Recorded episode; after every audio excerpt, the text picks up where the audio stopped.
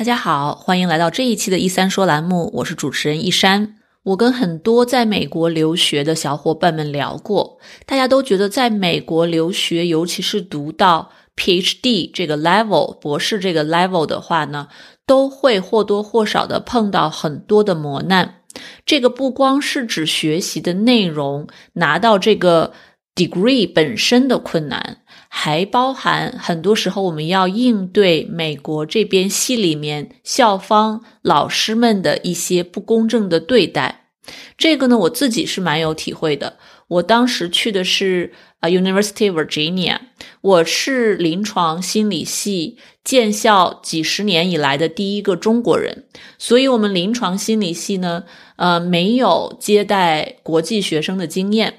我去了之后，第一年的结束。很多老师聚在一起开大会，为什么呢？因为有一位美国的教授觉得我的英文不够好。虽然当时我已经在美国生活了三年，并且在我之前的呃 master level 的一个 graduate school 呢。在加州，那些老师们对我的英语没有提出任何的疑义，我也顺利的拿到了硕士学位。但是当我去攻读博士学位的时候，老师们觉得我的口语对于临床心理学这样的一个职业来说是，嗯，有一些问题的。他们觉得我的口音太重，有很重的 accent。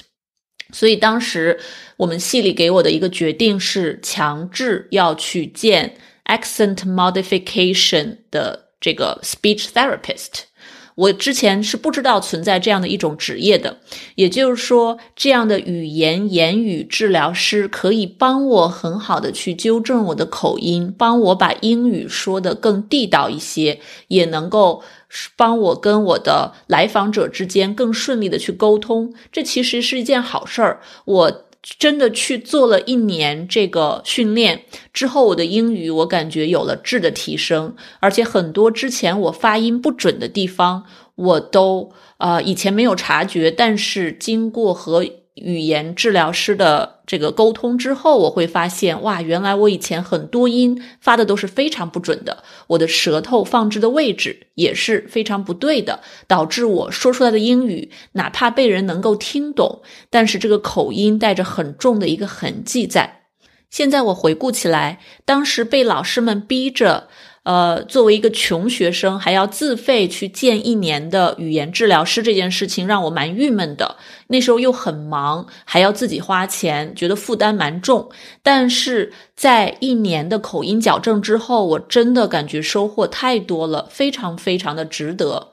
所以我也在之后的生活当中，会把这样的一个服务，这样的一个。Service 的存在，推荐给其他的同学们、朋友们，不管他们是在什么行业里面，当他们对自己的英语。口音有提高的要求的时候，我都会会鼓励他们说：“诶，有这样的一个资源存在，你可以去考虑。”那么，语言言语治疗师到底是一种怎样的职业存在？我们在什么情况下可以考虑去寻找他们的支持和帮助呢？今天我非常有幸的请到了一位职业中的言语语言治疗师 Sam，他呢在。啊，Florida 有自己的在这方面的一个 business，他会帮很多的企业家们，嗯，有人需要做 lecture、做 speech，来帮助他们更清晰的表达自己，也可以帮助像我们这样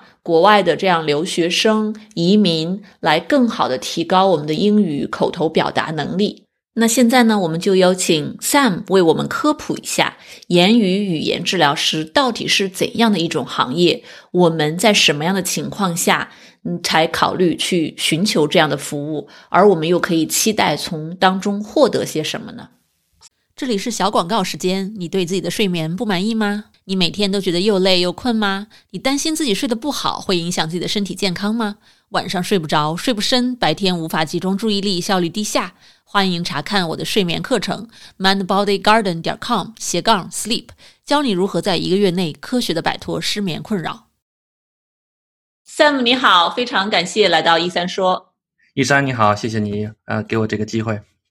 嗯，我知道您是言语语言治疗师是吗？也就是 sleep therapist。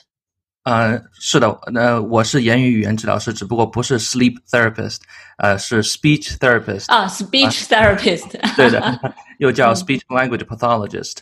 嗯，那呃，作为言语语言治疗师，您一般做的是什么样子的工作？呃，这个不是很对于不是很了解的听众或观众们，能不能给大家介绍一下呢？好的，好的，就是这个行业的话，在嗯过去在在国内比较陌生啊，嗯，但是呢，在最近的这些年呢，国内也发展非常的快速啊。但这个行业它本身来讲，在美国已经很多年了，已经有很多年了。可能很多人都看过那个电影叫《King's Speech》，就是那个国王的演讲，那里面的那个呃这个主角之一就是啊一个言语语言治疗师，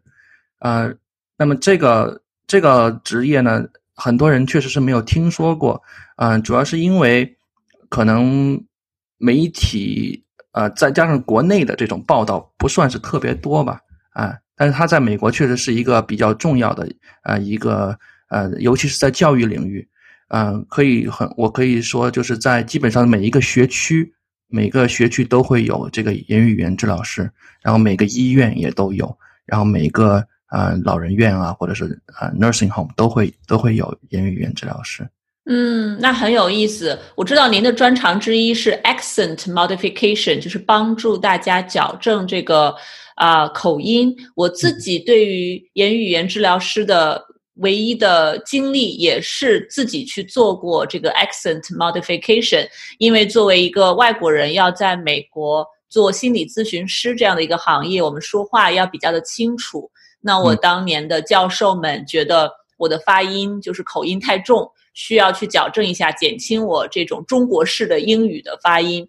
啊，这是我唯一对言语要治疗师的一个了解。那您觉得这个这个工作中是针对于外国人有口音的矫正？呃，这是一个呃方面是吗？对，嗯，其实言语语言治疗师他所涵盖的面儿比比比较广。呃，他的服务对象呢，从呃 newborn 刚出生的小小孩儿，一直到老年人啊，这个这个整个年龄段他都涵盖的。那么他的这个领域也是比较多的啊，所以一般来讲，有管儿童的，有管老年人的，然后有在医院工作的，有在教育机构工作的，还有一部分呢，就是像我现在做的这个，是做这种专门针对啊外国人或者是一部分美国人，甚至是一些演员。他们给他们做这个 accent 这种 modification 或者叫叫做 accent coaching，对，所以就是有呃，甚至在美国的军队啊，像海军或者是在还有啊以前啊陆军也有这个啊 speech therapist。哦，很有趣。那我很好奇，对于这样不同的人群，可能这个问题有点大，就是不同的人群，他们去见这个言语语疗治疗师，是为了获取什么样的一个结果呢？嗯，这个跟这个就是治疗的对象有很大的关系。你比如说是像小孩儿，那小孩儿的话呢，我们主要是看他啊，如果是在发声上，就是 speech，因为发声和说话是两回事儿。发声就是，比如比如说我现在说话说不清楚，这种就是发声上的问题。那么我们就要给他进行发声的这种纠正，这种叫做啊 articulation 方面的这种纠正。啊，他有可能是因为气质性的问题，比如说是他的舌头啊，或者说是啊口腔的这肌肉的一些，或者是是因为这个啊唇腭裂这种各这种情况。那言语这是言语的部分，语言的部分就是他的整个的语言的结构上的发育的迟缓，这个也是啊言语治疗是可以帮助的啊。所以啊，那至于老年人的话，有些老年人，比如说有 Alzheimer's，有阿兹海默症。那么他们的一些跟语言相关的，比如说或者是中风之后语言相关的一些功能就失去了，或者说是受损了。那么言语语言治疗师就会有一些手段和方法来帮助他们康复，或者至少啊让提高他们的生活质量吧。嗯，是这样。嗯，那么军队里的军人为什么要见言语语言治疗师呢？嗯，有嗯，军队里面的言语语言治疗师比较少。非常非常少啊！一般来说，可能是有一些是因为，比如说 PTSD 啊，或者说是因为一些战争上的脑损伤啊，呃 TBI 之类的，造成了他们的言语语言功能的这种损伤或者是丧失。那么，呃，这个言语治疗师也是可以在一定程度上帮助他们。哦，很有趣，就有点像我们身体机能需要恢复，有时候要去复健。对，语言功能上也需要做这样的一定的 coach。没错，没错。啊，对。那么这个对这个职业确实很少有听过。我其实如果不是自己去做过这样、接受过这样的服务，我其实也不会知道有这样的服务的存在。但是我接受这个服务之后，觉得对我作为一个外国人的口音矫正来说，真的是非常有帮助。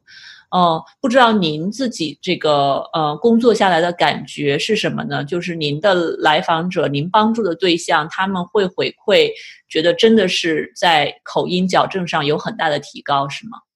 嗯，那对的，嗯，因为就是嗯，因为原来我曾经服务的对象是有老年人，有小孩儿然后我曾经在这个学区里头，就是佛罗里达的呃这边的学区也服务了有快六年，所以那个时候接触的。啊，嗯，这个客户或者病人的话呢，主要是以这个美国本土的为主，啊，就是啊，当然有不同种族了，嗯，不同年龄、不同种族的，但是还是以美国本土的为主。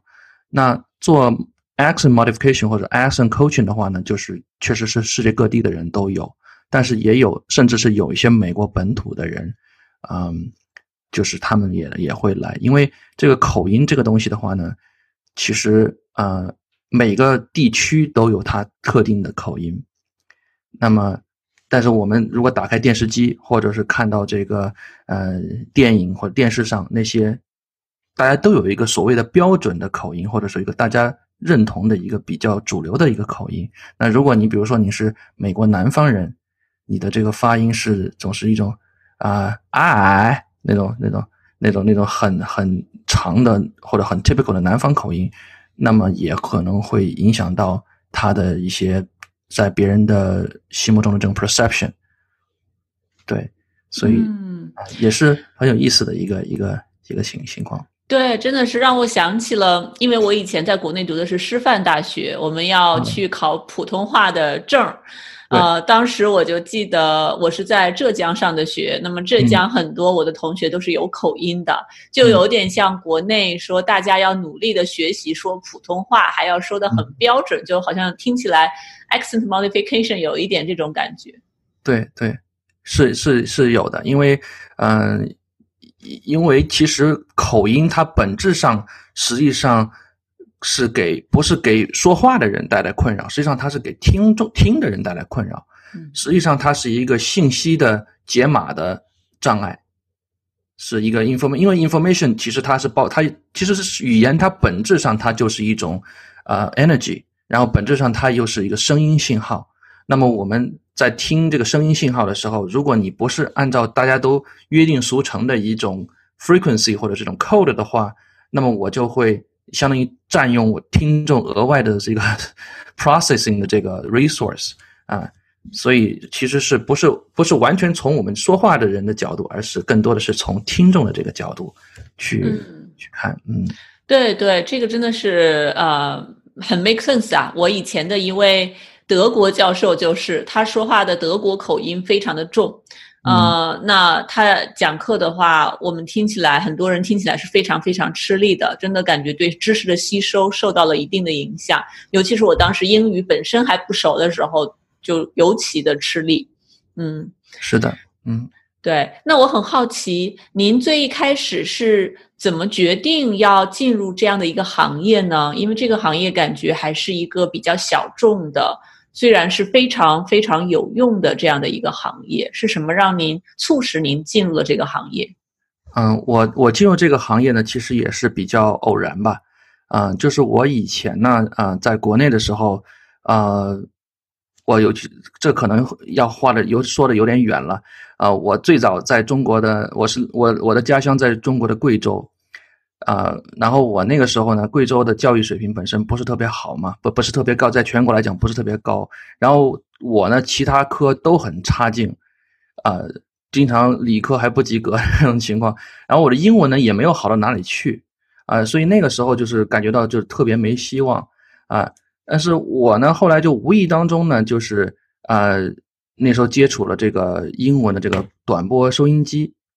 啊，然后就开始用听这个短波收音机的上面的一些英文节目，然后慢慢慢慢的就开始啊喜欢上了英文，后来就发现呃，结果英文成绩就后来就变得越来越好了，然后通过那个呢，就后来把我的其他的这个自信心也就上来了。然后我就后来考上了这个呃武汉大学的英文系啊，然后我在大学呢，因为有演这个戏剧，就莎士比亚的戏剧，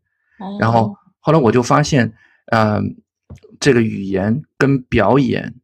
还有这个包括整个的发音和很多东西都有这种学习方法和整个的这个 acquisition 啊，就是有很多的关系，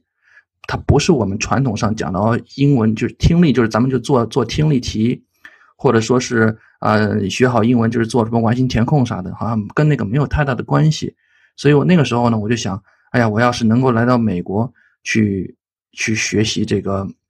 把这个真正的搞清楚、搞明白，然后我可以教更多的人。后来我来美国以后发现，呃，如果是纯粹学英文教学的话，我觉得那些东西好像也没有什么特别新鲜的。所以我后来就正好就机缘巧合了解到现在我做的这个行业。我觉得第一，这个很有挑战性，而且它确实是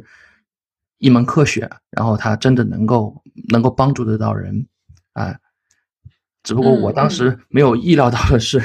我我当时选择这个专业的时候，是我们当时系里面的呃第一个国际学生，然后后来才发现我还是唯一的男生，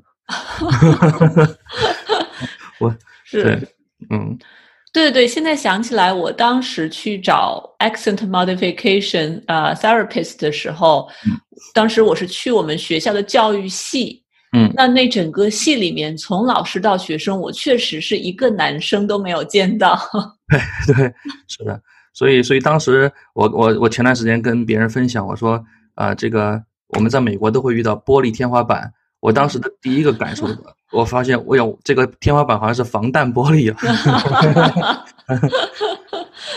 哦，特别有趣，真的是，你看我们的生活真是兜兜转转绕好几个圈，最终听起来您还是做到了一个，找到了一个您特别热爱的、擅长的、特别喜欢的这样的一个领域，继续的再做下去。谢谢。嗯，哦，那我在想，不知道。做作为一个双语背景的人，在美国要做口音矫正这样的工作，会不会带有很多的挑战？因为我自己我知道来到美国，我好像要把英语说的顺畅是一回事儿，但是要把英语说的很标准又是另外一回事儿。但是要把英语标准到嗯，可以去指导别人的口音。感觉就特别特别的难，就对我来说可能是一个防弹玻璃板的感觉，完全没有这种这种自信。不知道您在这个工作的过程中有没有碰到一些挑战？嗯，挑战是有的。嗯，我我觉得，尤其最开始的时候，那我当时英文确实是不错了，自我感觉是不错。那如果我是学的其他的专业的话呢，我会觉得非常的轻松。但是我当时学了这个专业，我会我会突然感觉我不会说话了。我不会说话，而且我不敢说话，因为我我的这个身份，这个语言治疗师的这个身份，让我必须得说每一个字、每一个词都非常的注意，啊，确实在有一段时间给我带来也是不小的压力，啊，但是后来我发现，嗯，这个其实往往作为咱们一个双语的背景的的人来讲，尤其是在我做现在我做的这个。Accent modification 的这个呃这个细分的 niche 来说的话，这个其实是一种呃一种更独特的一个视角吧，因为呃我们因为我自己经历过这些 struggle，我自己也 figure out figure out 出来的这些这些 pattern 和方法，那么我可以以一种更好的同理心去帮助这些 fellow immigrants 或者是这些有这个需要的人。相反，一个 native speaker 的话呢，他们的发音确实是非常的标准，他们说话确实是很好，也有一些 clinical 的这种背景，但是他可能没有办法站在一个英语非母语的人的这个角度去体会或者理解这种东西。就像你说啊，这个一个鹅去教一个呃小狗或者小猫去飞是吧？这个 这个是很难去体会的，对吧？那么我们呃，但是我我后来发现，其实嗯，很多的客户他们觉得这这个可能会更加的呃有有有用一些，就是找这种呃 bilingual 的，对。对对，这一点真的是我觉得非常的有有价值、有意义。就是您自己作为过来人，您知道在自己学习英语的过程中，啊，包括自己了解了这一行之后，肯定自己有很多的感悟，有一些我们发音上面的一些不标准的地方，可能您自己和以前周围的一起学习英语的人，您都有注意到过。那。通过自己这样的一个经历，再结合很多你们这个领域的一些专业的知识技能，再去啊，就是好像把信息咀嚼整合之后，让它更容易消化理解了，再传达给有需要的人。是的，是的，嗯，这是一个 connecting dots 的一个过程。呃，当然了，我我觉得 native speaker 他们很重要的一点就是，我们需要去以他们去模仿他们。这个是 no doubt about it，因为你我们不需要 reinvent the wheel，确实是需要模仿所有的 native speaker 的这个用法、说法，还有他们的这个 pattern。但是至于方法来讲的话呢，我觉得我们还是要站在我们这个独独特的这种呃这个这这个这个情况和这个 scenario 来来看。对，嗯，真的是对。那您现在是啊自己职业当中吗？对的，我现在是嗯，就是自己出来职业。对，嗯，那么您现在自己职业的一个工作范围，主要就是口音矫正吗？对，我现在我主要主要嗯做的就是嗯发音的这个口音的这个 accent accent modification 和 accent coaching。当然，我也做一呃像 life coach 呃和这个 personal 呃 performance 的 coach，我也有做。哦，对。那么，一般什么样子的群体，什么样的人群，您觉得适合去找您去做这样的服务呢？嗯，我觉得像比如说我们在美国的移民啊，尤其是大家如果是 professional，或者说是比如说是在呃学校呃这高校里面做教职，或者说是嗯有有做 entrepreneur。其实，只要是在美国，如果您的母语不是英文，但是您的工作语言又是英文的话，啊，很多都有这个需求，呃，因为就像刚才咱们聊的，其实不是我们说的怎么样，而是怎么样让我们的听众更好的理解我们的意啊这个 message，更好的了解我们想所要传达的信息，然后而不是制造中间制造一些 distraction，或者说是一些。misunderstanding，对对，就是我们在沟通的时候，其实想要有效的沟通，想要把话说清楚，其实不光是说说话的技巧和内容，有时候这个语言本身也是非常非常重要的一环。是的，是的，嗯，所以如果大家是啊。不管是留学生还是已经移民在美国工作生活，如果需要很多这样沟通的情况，那么又觉得好像别人听自己是有一点困难、有点吃力，或者自己有一些 concern，沟通的不够清楚，想要在语言上有所进步的话，都可以来找您去做这样的一个口音矫正的这样的一个服务。是的，是的，嗯，对。那么关于 entrepreneur 这个我也很好奇，因为我认识很多的企业家们，entrepreneur 都在美国。那我有听说，包括美国本土的一些企业家，他们有时候因为要经常做一些 speech，要演讲，要上台去演讲，那么他们可能本身的语言说的可能还可以，但他们好像想把这个演讲说的更加有感染力一些，或者比较铿锵有力。呃，这个阴阳顿挫、抑扬顿挫这种感觉，那这种属于也属于您的这个 service 的一个范围吗？对的，对的。其实这个是很很需要的，因为在美国，我们如果看那些 Fortune 500这些 executives，或者是一些 politician，或者是这些做在这个 broadcasting 这个这个领域的这些职业的从业人员，他们都有一套所谓的 accent code。他们都 follow 这个 code，但是呢，因为所谓的 political correctness，啊，我们很多时候 don't even talk about it，因为在美国总体来讲，大家是 OK，我们 celebrate 这种啊 diversity，我们 celebrate OK，we don't，我我你你不管从哪里来，你的口音我们不会歧视或者不会怎么样。但是就像刚才讲的，这是完全是 apples and oranges，这完全是两码事儿，跟跟歧视或者跟跟这个没有关系。我们只是让我们的，如果他是一个 entrepreneur，他需要做一个产品的发布会，他需要他的目的很简单，就是最直接的。最好的、最最有感染力的去打动在场的听众啊，从而你就人家愿意买你的产品，对吧？其实观众和听众他很有可能会忘记你在当时说了什么，但是他一定不会忘记你 how how do you make make them feel。所以这个 communication essentially 本质上它实际上是说话的人 speaker 的 emotion transfer 到。这个 listener 的这个这个地方，他能够感受到你的这个 emotion。但如果我们有口音的话，如果口音太重或者有些 distortion 的话，这个 emotion 就会 compromise，就会打折扣了。所以这个就是很很可惜的。嗯，有一个不知道您有没有看过这个，就是雷军先生。雷军先生是我的校友，我非常敬重的。呃，雷这个小米的这个啊总总裁。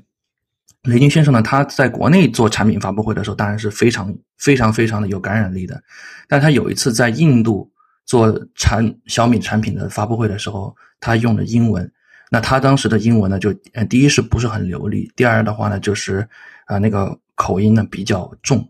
后来就这些网友呢，就当然可能在营销上也起了一个另外的效果哈，但是。总之是成为了一个 subject of mockery 了，就是有一点点不是特别的，我我感觉到，其实在我看来是比较痛心的哈，因为没有任何的企业家愿意说自己的产品发布会变成别人这个呃作为一个恶搞或者怎么样的一个对象，对，嗯，真的是，嗯。对对，所以还是非常重要的。怎么能够在用不同的语言沟通的时候，都能够展示出自己的一种独特的魅力来？啊，那么语言本身和这个传达的本身，我特别喜欢您刚才说的那个啊，how make how make you feel，对吧？就是这种情绪的感染力，我们作为听众所感受到的言语当中传递出来那种自信和力量，嗯，是是一直会记得住的。嗯，我自己就很欣赏很多 TED Talk 里面的大家的这种演讲风格。一个是内容很赞，但是我觉得有有特别的一些 speaker，不是所有，但是有一些 speaker，他的这个风格 style 就是非常的有感染力。有时候他的那种表现能力和言语的能力，比他的内容还要铿锵有力一些。对的，对的，其实就是一个对于咱们英语非母语的人来讲的话，其实就是一个 congruency。就是我们我们在讲中文的时候和讲英文的时候是不是同一个人？嗯，如果我们讲英文的时候，这个这个讲英文的自己不是他的流利程度也好，或者他讲话的这个在在听众的这个 perception 那里是完完全全另外一个人，那么这个就会造成一个呃缺憾，对吧？那么我们自己从自信心来讲，或者从这个各方面的这种嗯。感受来讲，都是其实是比较不好的，对。嗯，真的是说起这个，确实是，嗯，怎么能够去去 monitor 我们在讲中文和讲其他语言的时候都是同一个人？这个好像真的会不一样。我自己没有感觉，但是好像我周围的人听我说话也会反馈说，好像说英语的时候和说中文的时候，这个声音都会不太一样。嗯，对。当然，这这里因为这两种语言本身，它从声学上来讲肯定有区别哈。但是我我指的是一种，更多是一种嗯感觉上的，或者是你的这种 manif 就是表表表现上的吧。比如说，如果我们讲中文是非常的呃有感染力，非常的这种有呃有魅力，但是讲英文的时候呢，我们因为担心自己有口音，因为害怕别人说我有口音，结果。很紧张，嗯，说话不自信，然后肢体语言也比较紧绷，然后就不自信。那这 obviously 就变成了一个，就是一个 alternative 啊 self self 了，对吧？就不是一个很很 congruent 的一个一个 version 啊。所以啊，accent coaching 能够做到就是帮助啊这两种啊不一样的 version 能够达到合一的状态。嗯嗯，真的是非常非常重要的工作。嗯，也是希望，真的是希望我们的听众和观众们在看到、听到我们的节目之后，能够去啊认真的思考一下口音矫正和很多自己在说英语的时候、自己在表达英文的时候这方面有没有什么可以提高的地方。嗯，对，有这样的好的资源非常棒。那如果我们的听众们对您的服务特别感兴趣的话，不知道您是可以接这个佛罗里达州以外的世界各地的来访者都可以是吗？嗯，是的，因为呃，这个 accent modification 的话呢，它呃严格意义上讲不是属于一个疾病的范畴，它其实是可以算是一个 coaching。那么只要是 coaching 的话，它就不受这个呃就是。Medical 这个这种 malpractice 的这种限制，所以尽管我的执照是佛罗里达州的执照，但是我就是全美或者是全世界的客户啊，都是可以接受这种服务的。嗯，对，而且这个服务完全是可以通过视频的形式来 deliver 的。没错，没错，而且效果是可以有保证的。哦，非常好。那么，呃，一般这个口音矫正的时长是多少呢？我不知道，因为像我们做咨询，经常有人会问啊，我做心理咨询要多久？虽然没有一个确定的答案，我不知道在口音矫正方面会不会有一个大概的时间线。嗯，一般来说，嗯，我我因为我有一个 framework，有一个这么一个呃，我的 coaching 的这么一个 framework，大概的设计的时间是八周左右。因为根据每个人的情况不一样，一般是八周。那么呃，每次的话呢，呃，就每个星期啊，one hour 啊，嗯，我会有一些练习和一些呃 bite size 呃这种 doable 的这些 exercise。嗯，一般来说，呃，我的客户在可以说第一堂课就会有一些很大的呃进步。然后呢，一般会在第三周或者第四周就会有很大的 breakthrough，就是很大，太棒了，嗯，谢谢谢谢。对，那么大家如果想去订您的，就是去预约您的这个服务的话，他们要怎么找到您呢？嗯，我有一个网站，就是啊，samsha.com 啊，他们可以在上面啊跟我呃这个联系。好。嗯，samshaw.com。那我回头会把您的这个网站放到我们的节目下方，这样大家在看或者听我们节目的时候，都可以到节目下方的这个啊 description box 里面去找到您的网站。所以只要上您的网站，就可以找到呃看到所有的这些信息，然后有预约的方法。没错，没错，是的。嗯，太棒了！非常感谢 Sam 跟我们分享这么多关于言语语言治疗师还有 accent modification 这里面的很多的内容和知识，真的很少听到，呃，这么专业这方面的分享。谢谢你，谢谢你，医生。听完了 Sam 的分享，不知道大家对于言语语言治疗师 （speech therapist） 这个行业是不是有了一些更多的了解呢？如果大家在自己的生活当中感觉自己需要去寻找这样的服务呢，都可以去联系 Sam。Sam 的网站是 sam 下点 com。那 Sam 呢，非常慷慨的为我们一三说的听众们提供了特别的福利。如果大家去找 Sam 寻求帮助的时候，提到说是一三说的听众，那 Sam 可以给大家提供一定的折扣。另外，Sam 还有自己的课程。如果大家要购买 Sam 的课程，可以去我们一三心理诊所的微信公众号“一三心理”的后台，输入 Sam S A M，就可以得到。呃，九折的一个折扣码，而且因为 Sam 非常热心于公益事业，所以我们一三心理诊所也非常荣幸的邀请到他，在大概十一月中下旬的时候，会在我们一三心理诊所为大家做一次线上的免费公益的科普讲座，也欢迎到时候大家继续关注。大家可以在我们一三心理诊所的 Facebook 主页 Mind Body Garden 上面看到。这个讲座的所有的回放和现场直播，我们之后也会把这个讲座的录像和一些要点总结放在我们的诊所网站上，mindbodygarden 点 com。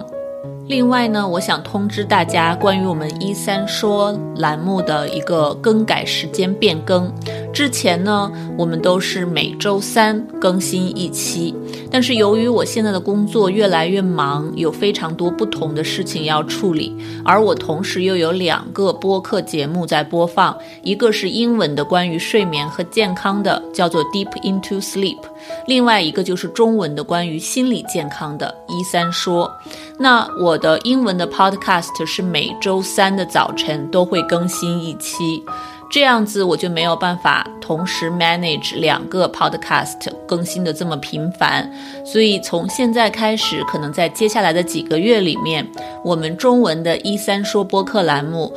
更新的频率呢会降为每两周一次，并且我会在年底的时候休假一个月，那我的中英文播客都会停播一个月，然后从明年的一月中旬再重新开始恢复播放。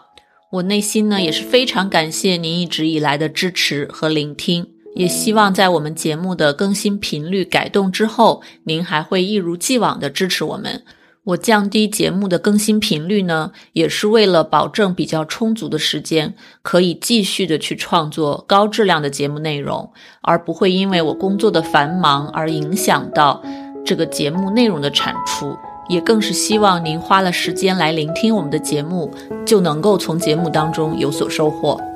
那如果您喜欢我们的节目，想要支持我们的节目，都欢迎去 Apple Podcast 或者其他的 Podcast 平台为我们点赞、分享或者留言，这样能够帮助更多的听众们找到我们的节目，并且听到我们的节目。那我们这期的“一三说”栏目就到这里啦，我是主持人一山。非常感谢有您陪伴，我们下期再见。